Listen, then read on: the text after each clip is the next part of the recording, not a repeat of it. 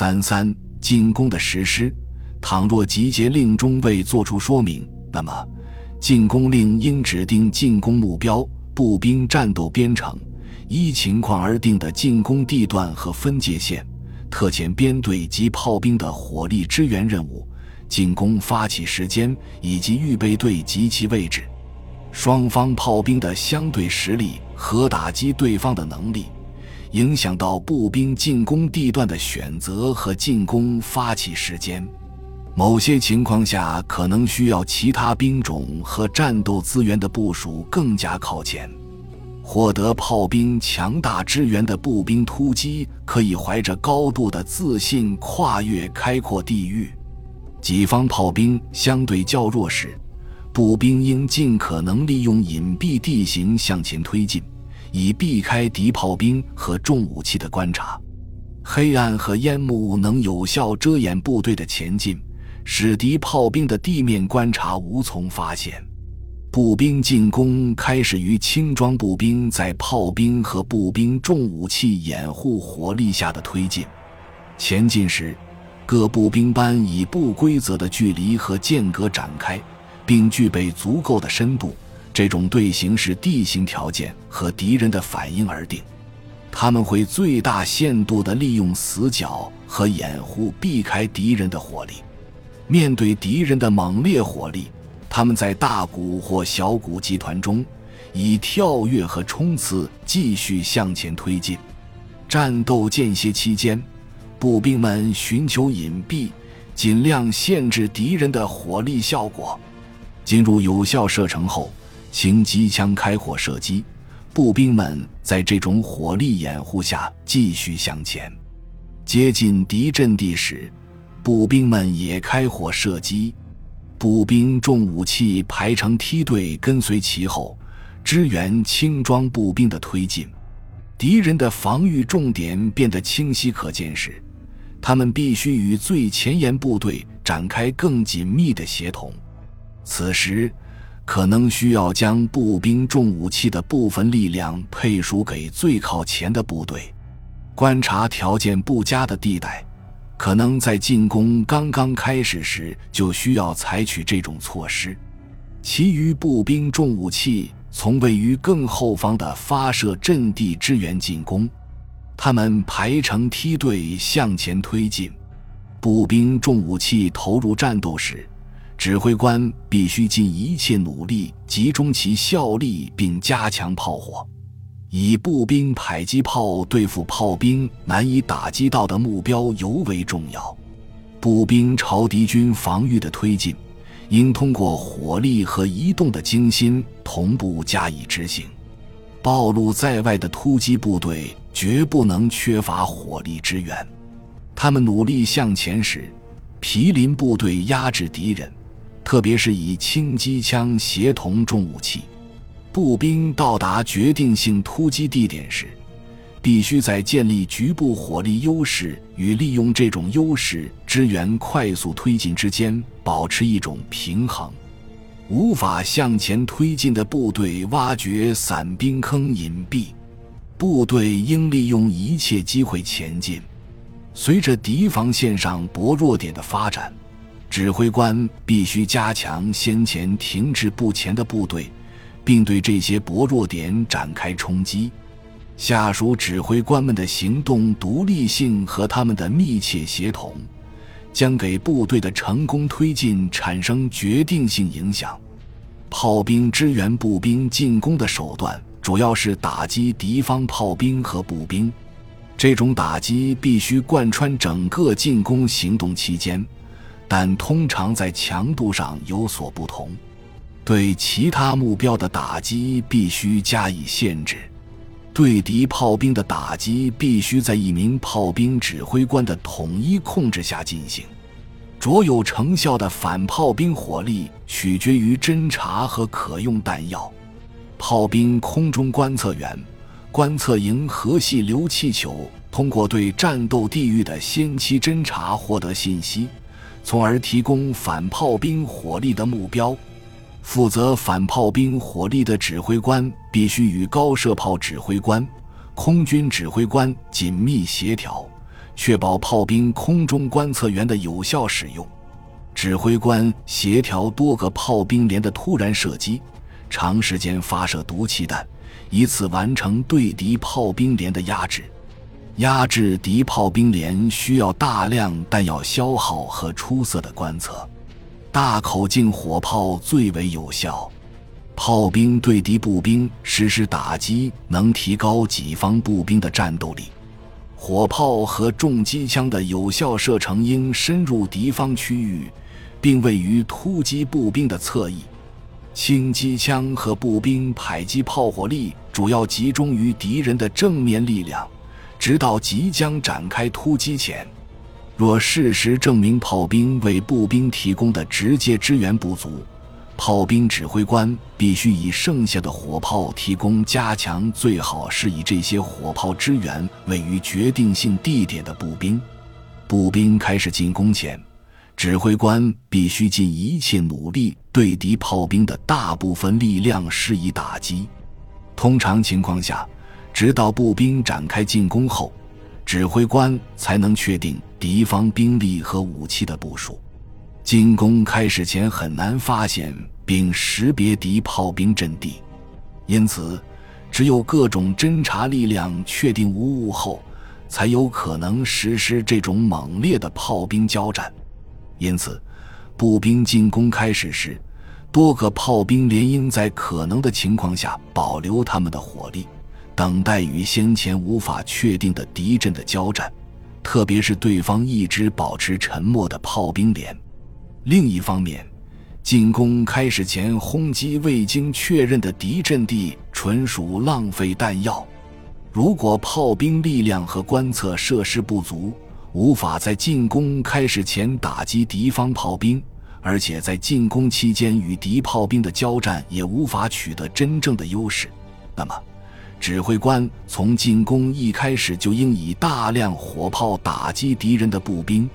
随着敌人的抵抗情况逐渐显现，集中优势炮火打击敌防线，给己方成功造成限制的地段变得更加重要。这种情况下，步兵指挥官应毫不犹豫地从一支步兵部队撤下炮兵支援力量，支援毗邻部队的进攻。步兵立即对炮兵火力效果加以利用至关重要。如果步兵的推进需要两个兵种的进一步协调，会不可避免地造成进攻停顿。突击步兵越接近敌人，他们与炮兵相互传递和接收火力协调，令需要的时间就越多。进攻期间，步兵应在数个地方向前推进，逼近至突入敌防线的距离内。先前力量做出攻入敌阵地的决定后，必须以灯光信号或一切可用手段通知支援兵种。根据情况的需要，支援兵种将其火力从突入点移开，调整至步兵前方。最重要的是，他们必须做好立即同那些首次出现的敌目标交战的准备。他们应持续打击这些临时目标，直到有必要转移火力。随着步兵更深地突入敌阵地，压制敌人的纵射火力变得更加重要。所有支援兵种的观测员必须紧跟最前方的步兵力量。倘若支援兵种与步兵突破力量先前确定的协同难以为继，那么。这些支援兵种必须实施出色的观察，确定步兵的意图，从而提供他们需要的支援。某些情况下，支援兵种可将其火力从最靠前的敌阵地转移，以此推动步兵的进攻。如果步兵沿一条宽大战线推进到突破距离内，而突破行动可以统一发起时，那么。突破前必要的火力转移必须与步兵同步，进攻令应协调火力转移的时间和地点。突破力量的大小决定了突破的规模。一切成功必须向纵深发展。获得预备队加强的步兵继续直接进攻敌人的支撑点和遭孤立的阵地。此时，进攻往往演变成各自为战，步兵重武器和其他后方部队掩护突击部队的侧翼及后方，应保持紧密联系。预备队的投入和弹药的稳定补给维持突击势头，没有这种支持。进攻力量会迅速消散在敌阵地内，指挥官应迅速有力地发展初期战果，从而扩大突破。达成突破后，炮兵应立即向前变更部署，以保持在前进步兵的范围内。个别炮兵连可独立或按命令变更部署，他们应占据尽可能靠近步兵的新发射阵地，建立联系。以火力打击仍在坚守的敌军部队，击退对方的反击，并支援步兵进行突破。反坦克武器应紧跟在突破步兵身后，防空部队也应迅速向前调动。在一条宽大战线上，敌防御的破裂是己方即将赢得胜利的一个标志。突击步兵的下一项任务是沿进攻方向的后续推进，直至俘获敌炮兵力量。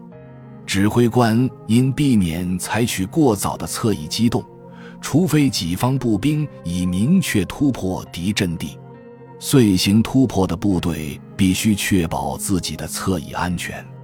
前进中的预备队可以防止进攻发生停顿，阻挡敌人的反击。并保持前进势头，预备队应致力于发展胜利。特别指定的预备队也可作为卷击敌军防线的关键力量。指挥官应以剩余部队调队士兵和分散的力量组建新预备队。敌军不会在突破中遭歼灭，指挥官必须设法实现一场成功的包围。如果敌人成功的重心建立起一道防御，或在他们的后方阵地找到掩护，指挥官必须恢复进攻。这要求他在时间和空间方面重心建立协同，以及必要的火力支援。倘若黑夜到来前，进攻行动无法取得决定性结果，突击部队通常会在夜间采取防御措施。指挥官必须考虑次日晨在另一个更具决定性的地点恢复进攻的可能性，这可能需要他在夜间调动部队。敌人趁夜间恢复其行动自由，突击部队次日晨面临不同的情况，这种可能性永远存在。特别是一场迂回进攻无法在昼间完成时，就会出现这种情况。指挥官必须组织侦察突袭，从而获取明确的信息，同时以夜间进攻牵制住敌人。倘若指挥官预计敌人的态势未发生根本性变化，必须尽早下达次日恢复进攻的命令，以便所有兵种及时加以准备。根据情况，高级指挥官们。必须愿意在他们完整掌握当日战斗状况前下达命令。步兵可利用夜间向前推进，从而更靠近敌人，并为恢复进攻建立一个有利的出发地域。为夺取关键地形，指挥官可能需要组织夜袭。各部队，包括那些筋疲力尽的士兵，只有在特殊情况下可获得替换。夜间，指挥官应以无规律的扰乱火力破坏敌阵地内及其后方的交通。只要己方弹药情况允许，就应阻止敌军援兵的前进和弹药补给的运送。空中轰炸应对敌后方地域实施。如果突击部队拂晓前已未达成突破，夺得有利出发地域。便可在固定时间发起一场协同一致的冲击，但掌握突击步兵的出发地域和敌人的情况后，炮兵只能在上午为突击行动提供有效支援。炮兵还需要为飞观测地图射击获得足够的参照点。由于能见度条件，清晨往往无法实时观察，因此可能有必要选择一个较晚的时间恢复进攻。侧面区域的火力可在进攻发起时间和预期突破点方面欺骗敌人。无论情况是否发生根本性变化。都有可能存在不确定性。尽管如此，各兵种必须做好一切准备，以便次日继续进攻。进攻发起时间可暂时不加确定。如果指挥官预计敌人的情况会发生根本性变化，就应根据新的侦察策划后续进攻行动。一场成功的突击后。若可用力量不足以扩大胜利，就必须坚守既战地域。指挥官应命令部队转入暂时或长期防御。指挥官必须将重点置于步兵及其重武器的重组和调整，以及炮兵立即实施的重组。炮兵必须做好准备，抗击敌步兵的进攻，并以反制炮火对付敌炮兵。这种情况下，己方步兵部队尤为脆弱。感谢您的收听，本集已经播讲完毕。喜欢请订阅专辑，关注主播主页，更多精彩内容等着你。